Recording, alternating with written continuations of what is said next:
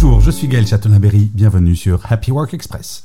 Selon une étude Robert Half, 44% des salariés ont le sentiment d'être sous-payés dans leur poste actuel. Alors, cette perception est différente en fonction des âges. Chez les 18-34 ans, ce sont 36% qui se sentent sous-payés, tandis que chez les 45-55, ce chiffre monte à 48%. Malgré cela, 50% des salariés se disent satisfaits de leur salaire. Mais la question demeure, comment cette perception d'être sous-payé affecte-t-elle l'engagement et la motivation? Car oui, il s'agit bien d'une perception. Pour les recruteurs, ces chiffres sont un signal.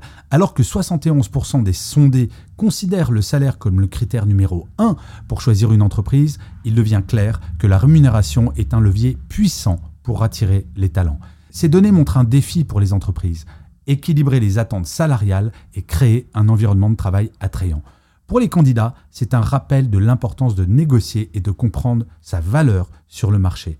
Merci d'avoir écouté cet épisode. N'hésitez surtout pas à vous abonner. Vous serez tenu au courant du chiffre du jour de demain.